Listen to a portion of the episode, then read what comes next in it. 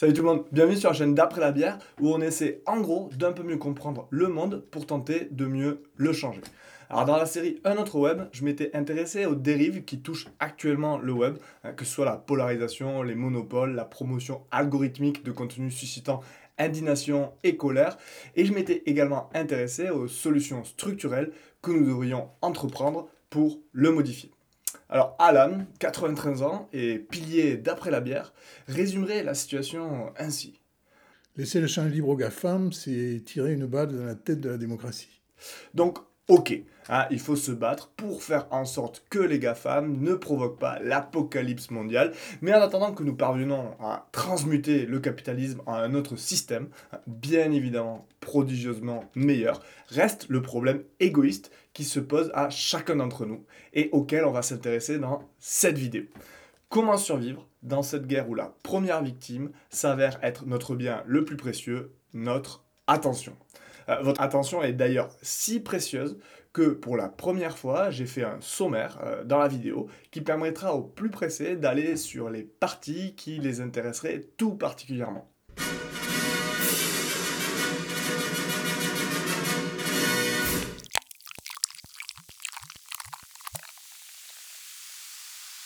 avant que vous ne vous précipitiez dans la partie solution, hein, tel un poilu aveugle mitraillant sa propre tranchée, Alan veut dire quelque chose dont nous devons tous prendre conscience avant de partir au combat.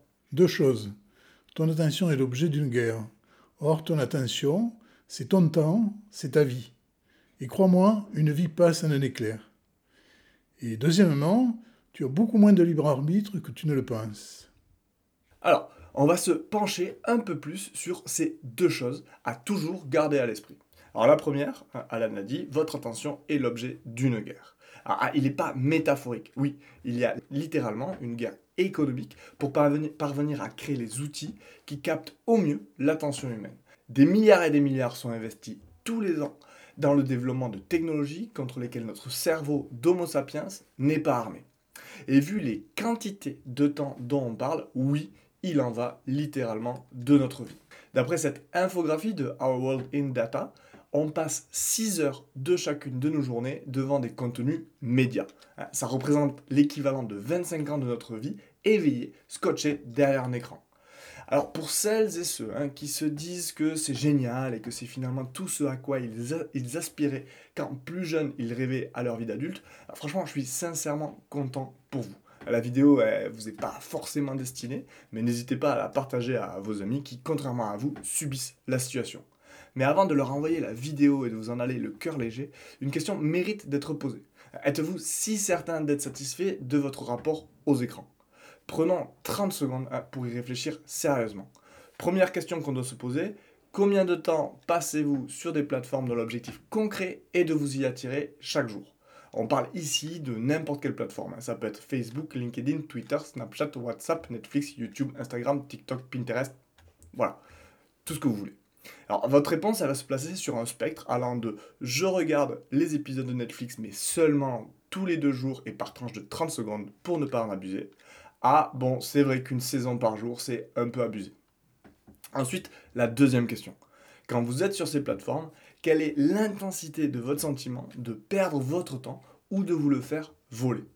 Votre réponse va cette fois se placer sur un autre spectre, allant de en vrai une minute sur Twitter ou ailleurs, je m'en fiche un peu euh, tant que ça me divertit, à purée, chaque minute sur Facebook, je m'en veux terriblement, je gâche ma vie, c'est un peu comme un mini-suicide à chaque fois. Alors en associant ces deux axes hein, et votre position sur chacun d'eux, nous obtenons une matrice dans laquelle vous pourrez alors vous positionner. dans la case 3, vous avez des gens qui passent objectivement peu de temps sur les plateformes et qui en plus trouvent que le peu de temps qu'ils y passent euh, est bénéfique. Ce sont celles et ceux qui ressentent le moins le désir de changement de leurs habitudes. C'est des gens qui pourraient par exemple dire Moi j'y vais juste de temps en temps et en plus je trouve ça hyper chouette et intéressant quand j'y vais. Dans la case 4, vous avez des gens qui passent aussi peu de temps euh, sur les plateformes, mais qui ont un sentiment de perte de temps qui est extrêmement fort. Ça serait les gens qui pourraient dire ça me rend fou de perdre mon temps là-dessus, encore heureux que je n'y passe quand même pas trop de temps. Dans la case 1, vous avez euh, les gens qui passent objectivement beaucoup de temps sur les plateformes, mais dont la puissance du sentiment d'y perdre son temps, elle est assez faible.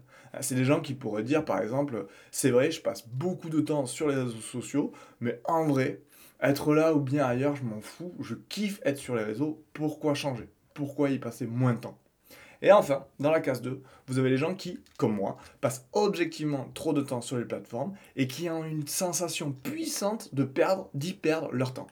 C'est des gens qui ont tendance à se dire tous les jours, purée, je suis littéralement en train de gâcher mon existence, je dois changer. Alors, moi, personnellement, ça m'arrive quand même de me retrouver un peu miraculeusement en 1 ou en 4. Mais on va pas se mentir, le plus souvent, moi, je suis en plein 2. Et la question, c'est, et vous, où êtes-vous? Alors, si vous êtes dans la case 2, bah, cette vidéo, elle est clairement faite pour vous. Et en fait, vous le savez déjà. Si vous êtes dans la case 1, 3 ou 4, relativement content de votre positionnement, bah, pourquoi en changer hein, finalement? Mais demandez-vous quand même s'il ne s'agit pas là d'un positionnement de complaisance. Vous savez, le même genre que lorsqu'on annonce fièrement qu'on est flexitarien, hein, presque végétarien d'ailleurs, puisqu'on n'achète jamais de viande. C'est crédible jusqu'à ce qu'on vous rappelle qu'on tourne quand même à un boboon bœuf tous les deux jours, et là, c'est... Hmm, ça marche plus. Connaissez-vous le temps que vous passez réellement sur ces plateformes hein? Quand on prend le temps de lire le rapport hebdomadaire de temps passé, on se dit Ah merde, en fait j'y passe quand même deux heures par jour. Et hop, on se téléporte parfois de la case 4 à la case 2. Et puis, connaissez-vous vraiment les stratégies employées pour nous manipuler? J'en ai déjà parlé dans d'autres vidéos, et quand on comprend à quel point nous ne sommes finalement que des marionnettes, et qu'on se dit, quoi? C'est comme ça qu'ils arrivent à hacker mon comportement? Ben, On peut passer cette fois-ci de la case 1 à la case 2. Alors si après cette session éclair d'introspection, vous vous retrouvez dans la case 2, la première chose à faire, c'est vraiment réaliser et intégrer qu'il s'agit d'une guerre. Et comme n'importe quelle guerre, il faut, selon Alan, une guerre, si tu ne sais pas qu'elle a lieu, t'es mort. Si t'es pas équipé, t'es mort. Si tu ne te bats pas avec toutes tes forces et ton intelligence, t'es mort. Une fois cela réalisé, on prend acte et on agit. Mais avant de partir, la fleur au fusil à la conquête de notre concentration perdue, il faut vraiment comprendre la deuxième partie de la mise en garde d'Alan tu n'as quasiment aucun libre arbitre. Même si vous voulez continuer à croire à votre libre arbitre, dans l'absolu, mettons-nous au moins d'accord sur le fait qu'il est étrangement pro-GAFAM. Un peu comme si, juste pour les GAFAM, qui nous connaissent mieux que nos parents, nous n'en avions pas. Nous avons à peu près autant de libre arbitre face aux différents réseaux sociaux qu'un joueur de casino compulsif devant une roulette à Las Vegas. Comme les personnes qui se pensent à l'abri des publicités et du marketing, se croire indifférent aux stratégies des GAFAM, c'est se croire au-dessus de la mêlée humaine. C'est à la fois prétentieux et stupide. Que ça nous plaise ou non, nous sommes extrêmement semblables.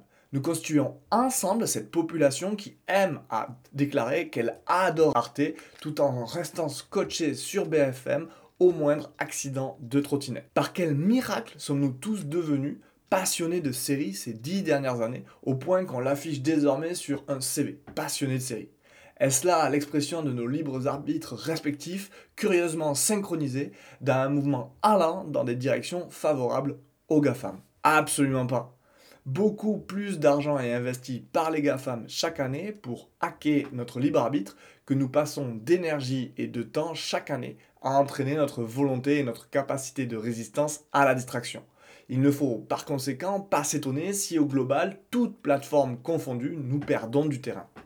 Alors bon, il y a toujours pour entretenir le mythe de la mesure et de la consommation raisonnée, hein, tel un membre du service marketing de Marlboro qui nous dirait On comprend hein, grâce à cette étude que le problème n'est en aucun cas la cigarette.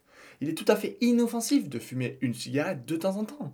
Le problème c'est que certains n'arrivent absolument pas à se maîtriser. Non, soyons honnêtes, 30 hein, secondes. Passerions-nous en moyenne 25 ans de notre vie éveillée devant un écran s'il était si simple d'être mesuré? Regardez vos statistiques de temps d'écran, étrange non ce léger biais de notre libre arbitre en faveur des GAFAM. Ceci étant dit, euh, il est grand temps de s'activer et pas qu'un peu.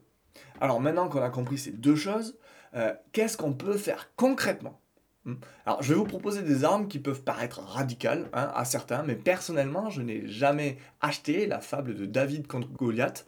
Euh, même les courageux afghans des années 80, euh, par exemple, n'ont commencé à renverser la situation qu'une fois quelques armes livrées par les Américains. Hein, David se débrouille toujours mieux face aux hélicos russes avec des missiles Stinger. En ce qui concerne les armes de destruction massive de papillonnage numérique, il y a pour moi deux grandes stratégies à utiliser sans aucune modération. Stratégie numéro 1, transformer son environnement afin de minimiser les distractions qui en émanent. La stratégie 2, se transformer pour devenir de plus en plus insensible aux distractions et de plus en plus capable de concentration. Dans les méthodes pour retrouver un peu de concentration dans un monde d'infinies distractions, certains pensent qu'il est ridicule de vouloir modifier son environnement pour éviter la distraction. Et disent des trucs du genre non mais euh, en arriver à utiliser des applications pour bloquer d'autres applications, c'est ridicule. Ça ne traite absolument pas le problème à la source.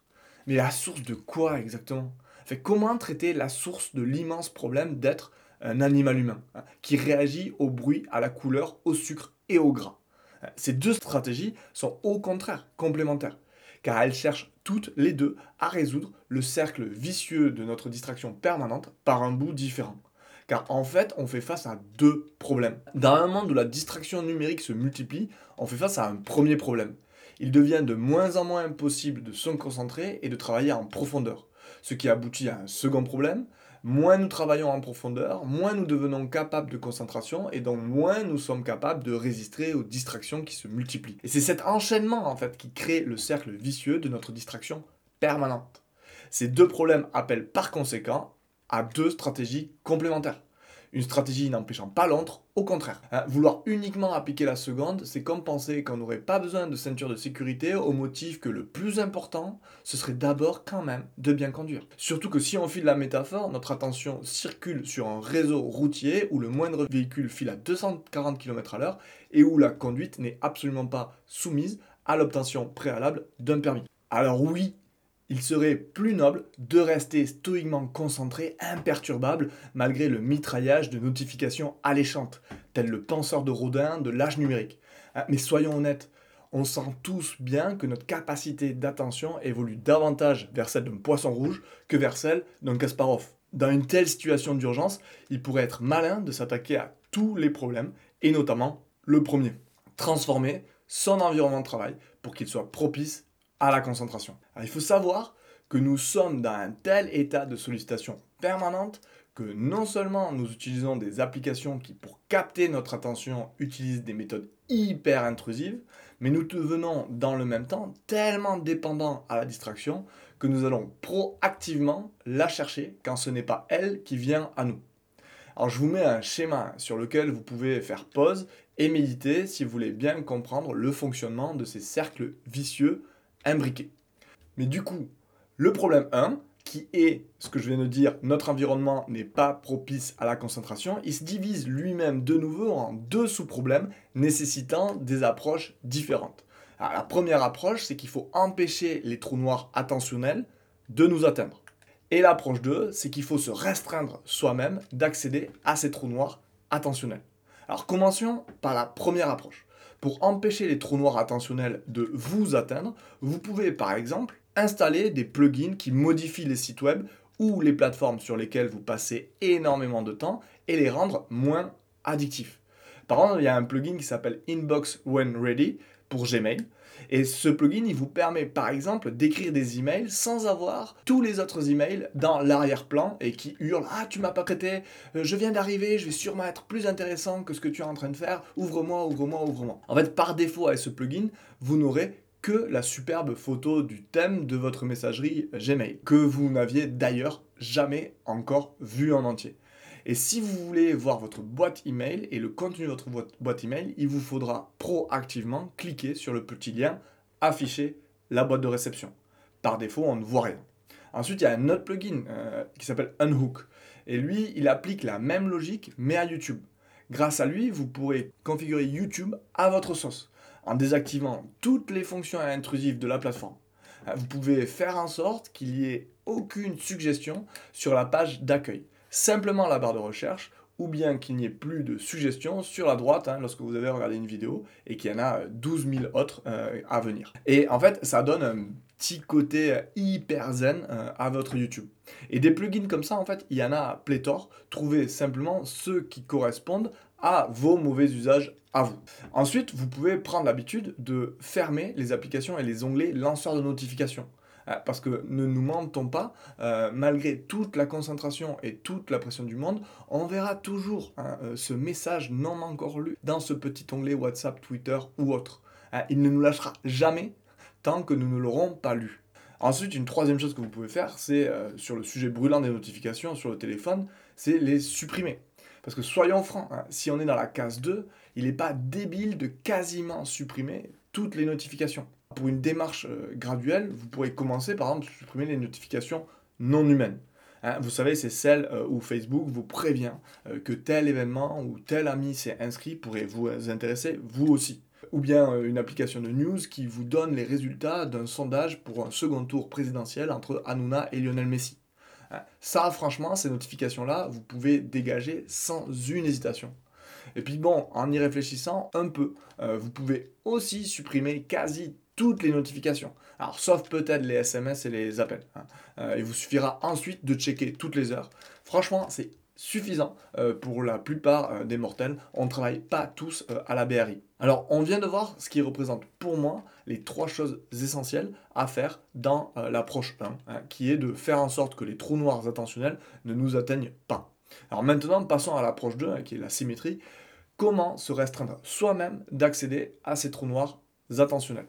Alors là, on rentre vraiment dans le nerf de la guerre. Donc je vous ai préparé une petite liste de mes 12 techniques favorites.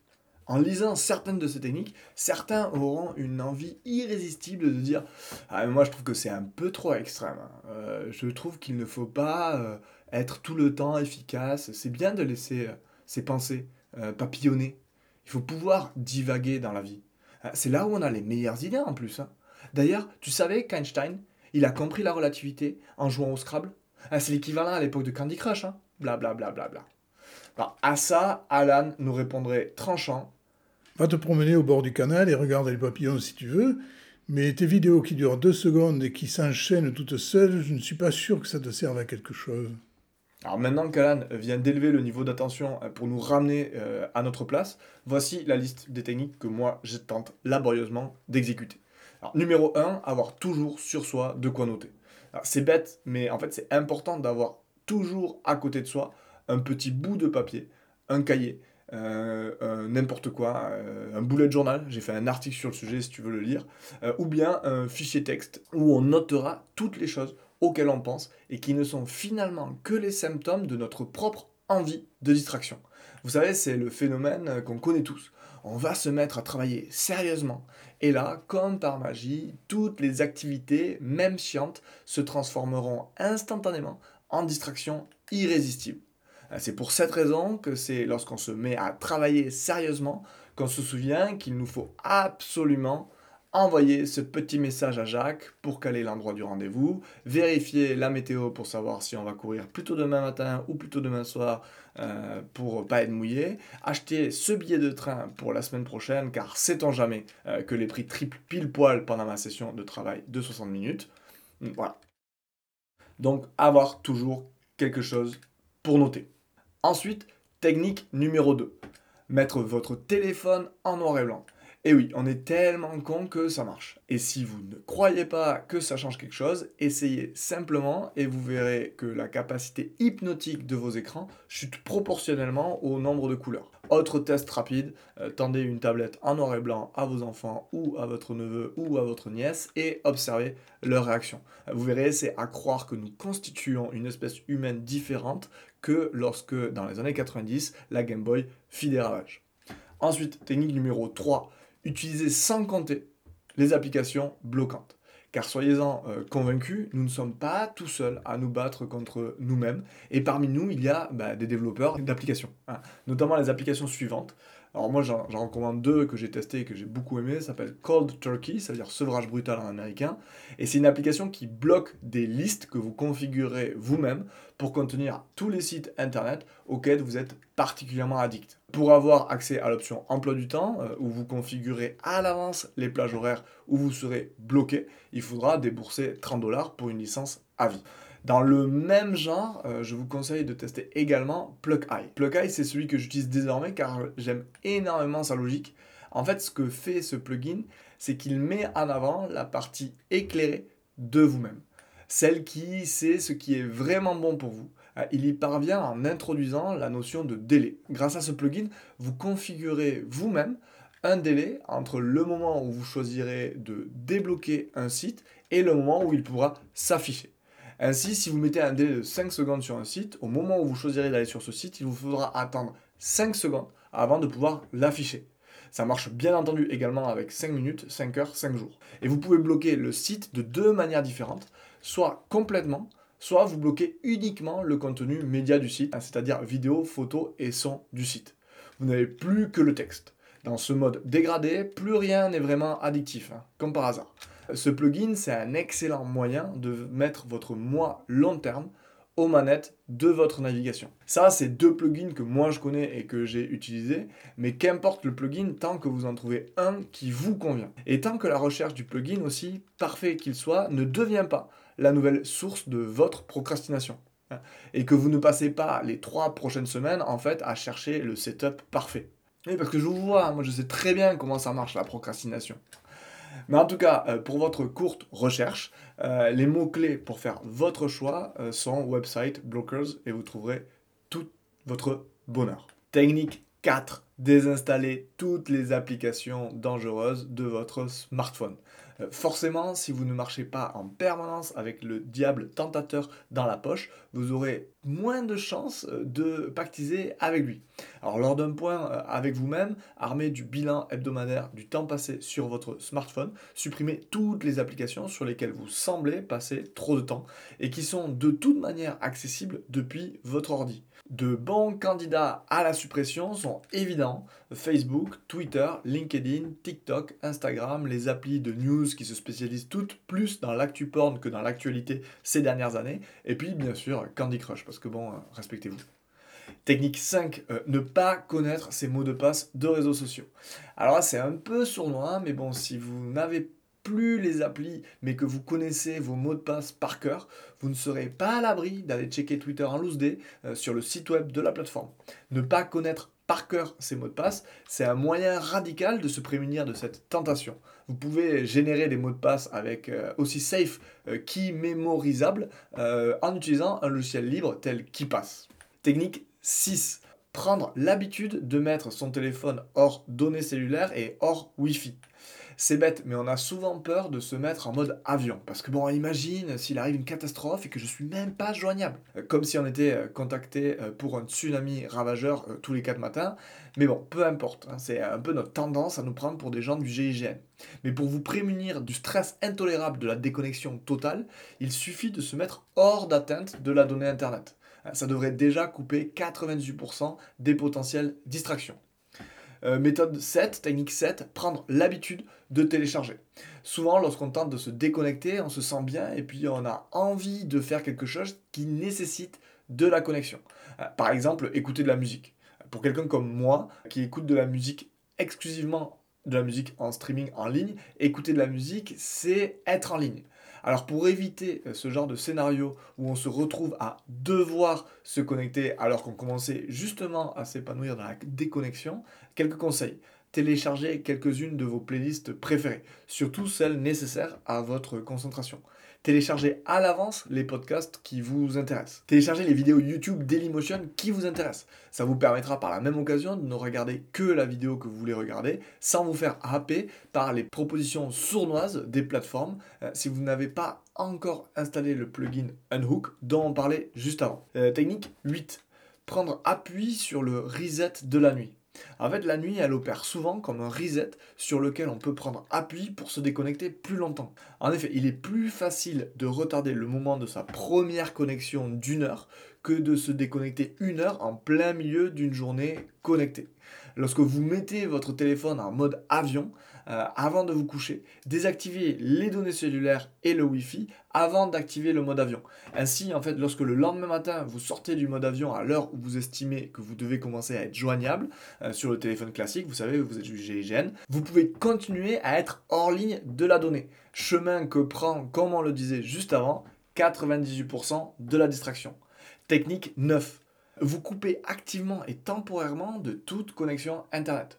Pour couper le cordon, euh, plusieurs stratégies s'offrent à vous. Par exemple, vous pouvez débrancher euh, votre routeur ou bien le programmer pour se couper sur certaines plages horaires. Vous pouvez aussi vous mettre euh, dans des situations sans connexion. Prenez simplement des feuilles et un stylo et posez-vous dans un café. Euh, travaillez sur une table dehors, dans un parc, avec votre ordi, mais sans connexion Internet, et laissez votre téléphone en mode avion ou bien chez vous. Et sinon, restera toujours en dernier recours euh, l'annihilation pure et simple de l'origine des distractions. Technique 10. Organisez vos espaces de vie. Ah, la distraction numérique, c'est pour nous un peu comme l'eau pour les poissons. On réalise même plus à quel point on nage dedans. Nous ne nous rendons même plus compte à quel point nos lieux de vie maximisent les chances de se retrouver à scroller à l'insu de notre plein gré. Pour sortir de la tête de l'eau, vous pouvez bah, acheter un réveil pour vous réveiller avec autre chose que votre smartphone dangereusement connecté, faire une station de charge en dehors de votre chambre pour laisser la possibilité à l'éloignement physique euh, de la tentation de se faire. Technique 11. Bien, bien, bien réfléchir avant de vous inscrire à une nouvelle plateforme. Posez-vous sincèrement la question de la balance bénéfice-risque de toute nouvelle plateforme. Parce qu'il est plus facile de ne pas commencer à utiliser certains services que d'arrêter de les utiliser. Euh, je ne pense absolument pas ici à Netflix ou à TikTok. Technique 12. Vous connectez à Internet, a fortiori aux réseaux sociaux, uniquement si vous avez une intention précise. Quelques comportements euh, qu'on peut essayer d'adopter et qui vont dans ce sens, euh, c'est par exemple conditionner le fait de vous connecter avec le fait d'écrire dans un journal de bord votre intention. Euh, repérez les moments où vous allez par réflexe sortir votre smartphone et vous brancher au premier flux de distraction venu. Typiquement, les files d'attente, la grosse commission ou le coma d'après-footing. Pour ces moments, demandez-vous, est-ce que je ne voudrais pas trouver une autre distraction que le scroll automatique sur euh, les réels d'instant. Alors si oui, trouvez cette autre distraction et faites en sorte qu'elle soit logistiquement plus pratique que la distraction par défaut euh, sur votre smartphone. Et eh bien sinon, ben, régalez-vous hein, sur Insta. Euh, personnellement, j'aime bien Insta, mais l'application d'apprentissage de langue Duolingo me sauve pas mal la mise en remplaçant mes vérifications compulsives de Google Actualité par des petits sprints d'apprentissage germanique. Alors, toutes ces stratégies euh, peuvent transformer radicalement vos environnements pour qu'ils soient davantage propices au travail en profondeur. Mais comme on l'a dit précédemment, notre distraction permanente est entretenue par un cercle vicieux, hein, autrement appelé boucle de rétroaction positive à conséquences négatives. Donc, euh, cercle vicieux qu'il nous faut attaquer par ces deux bouts. Attaquer le second bout constituera ainsi la réponse à la question suivante. Comment faire pour qu'il soit de plus en plus facile pour nous de plonger dans le flot de notre concentration? C'est parti pour la stratégie 2, du coup, les outils pour se transformer et devenir soi-même propice à la concentration. Alors c'est très bête, mais comme toute compétence, ça s'apprend et ça s'entraîne. Un instituteur disant à un enfant mais concentre-toi est aussi bête qu'un entraîneur d'athlétisme disant à ses protégés plus vite, plus vite, bande de moules. Euh, qu'il s'agisse de méditation ou bien d'exercice de concentration, on doit entraîner nos cerveaux à rester concentrés sur une tâche donnée pendant un temps donné. Euh, qu'il s'agisse de remplir une grille de sudoku, de lire un livre complexe ou bien d'écrire un email structuré, faites-le en ayant à l'esprit qu'il s'agit également d'un exercice de concentration vous permettant de travailler cette compétence stratégique. En ce sens, ça peut être intéressant de noter consciemment le temps durant lequel vous voulez rester absolument concentré à chaque fois que vous vous lancez dans une activité cognitivement exigeante que ce soit la lecture d'un livre ou euh, d'un article, l'écriture d'un email, euh, des mots croisés, etc. Un autre moyen aussi de renforcer sa capacité de concentration, pratique et disponible à tout moment, c'est de résister un peu à chaque fois qu'une distraction vous attaque. À chaque attaque de notification, vous pouvez vous entraîner en vous disant Ah, un nouvel email, allez, je ne craque pas à la première impulsion, j'attends un peu avant de l'ouvrir. Hein, un peu euh, comme quand on fait euh, la chaise et qu'on tient 15 secondes de plus, c'est là où ça travaille. Faire ça à chaque fois euh, qu'on est sur le point de succomber à la tentation, c'est l'équivalent en fait de faire 10 pompes à chaque fois qu'on ouvre le frigo. L'air de rien, avec cette méthode, on finit solide hein, ou rachitique, c'est au choix. Mais voilà, en fait, c'est quelques-unes des méthodes pour chacune des deux manières de se battre contre les distractions numériques. Donc la manière 1, on l'a vu, c'est faire en sorte que notre environnement permettent la concentration et le travail en profondeur. Et la manière 2 de se battre, c'est faire en sorte que nous redevenions nous-mêmes capables de concentration. Et maintenant, on va voir une dernière partie, c'est comment parvenir à faire ça de manière durable. Ça, c'est l'éternelle question. On prend un problème à bras le corps, on change quelques jours, et puis on replonge. On a beau être plutôt satisfait du changement, on retombe quand même dans nos vieilles routines, notamment les routines de déconcentration. C'est mon cas. Moi, je bataille sans cesse avec ma concentration depuis 25 ans et je finis toujours par trouver de nouvelles manières de me déconcentrer. Mais je les repère et j'en prends conscience un petit peu plus rapidement. Euh, je suis toujours distrait, mais je sais que ça aurait largement pu être pire. En fait, c'est bien ça qui importe. Il n'y a pas d'objectif de concentration absolu qu'il nous faudrait atteindre et avec lequel on serait OK. Il s'agit simplement d'améliorer continuellement notre capacité à donner notre pleine attention à ce qui importe vraiment. Il s'agit euh, d'un marathon qui dure toute une vie et pour tenir la longueur, j'ai deux conseils. le premier, à ne jamais désespérer et toujours mettre à jour ses méthodes. Ça fait bien 30 ans, moi, que j'ai découvert chez moi cette euh, compétence particulière à être immensément intéressé par toutes les activités possibles, sauf celles que je pense qu'il faudrait que je fasse. Un papier à rendre urgemment et me voilà parti dans une folle session de ménage qui me tend pourtant les bras depuis à peu près 3 mois. Et en fait, ça fait 30 ans que je me bats en permanence contre cet instinct qui veut absolument me faire mourir soit d'une digestion de boboon, soit de fatigue après 4 jours de visionnage ininterrompu d'animés japonais. Et en 30 ans, ce que j'ai appris, c'est que lorsqu'on chasse le naturel, il revient effectivement au galop. Quand le contexte technique et algorithmique dope tous les jours davantage le cheval de notre déconcentration, ça n'arrange pas en plus nos affaires.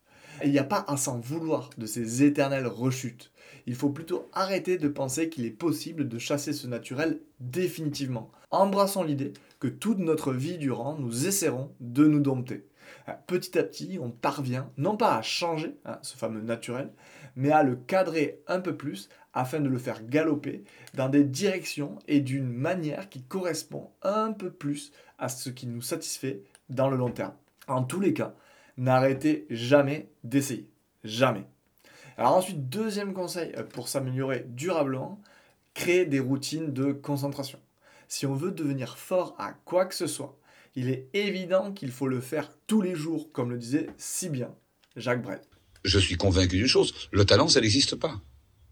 Le talent, c'est avoir l'envie de faire quelque chose. Et je crois qu'avoir envie de réaliser un rêve, c'est le talent. Et tout le restant, c'est de la sueur, c'est de la transpiration, c'est de la discipline. Je suis sûr de ça. Je crois qu'il y a des gens qui travaillent à quelque chose et qui travaillent avec euh, une grande énergie finalement. La concentration et le travail profond doivent être nos bons choix par défaut. Dans l'idéal, tous les jours, de telle heure à telle heure, nous sommes en train de travailler profondément. Plus largement, s'habituer à travailler profondément, c'est s'entraîner à mettre de la profondeur dans toutes nos activités. Je mettrai à jour l'article sur lequel cette vidéo se base avec d'autres stratégies au fur et à mesure, donc n'hésitez pas à me donner vos stratégies en commentaire de la vidéo. Si vous avez aimé cette vidéo, n'hésitez pas à me le dire en mettant un pouce bleu, en me donnant vos meilleures stratégies en commentaire et en vous abonnant à la chaîne sans oublier d'activer la petite cloche. A très bientôt euh, et en attendant, je vous souhaite paix, santé et concentration.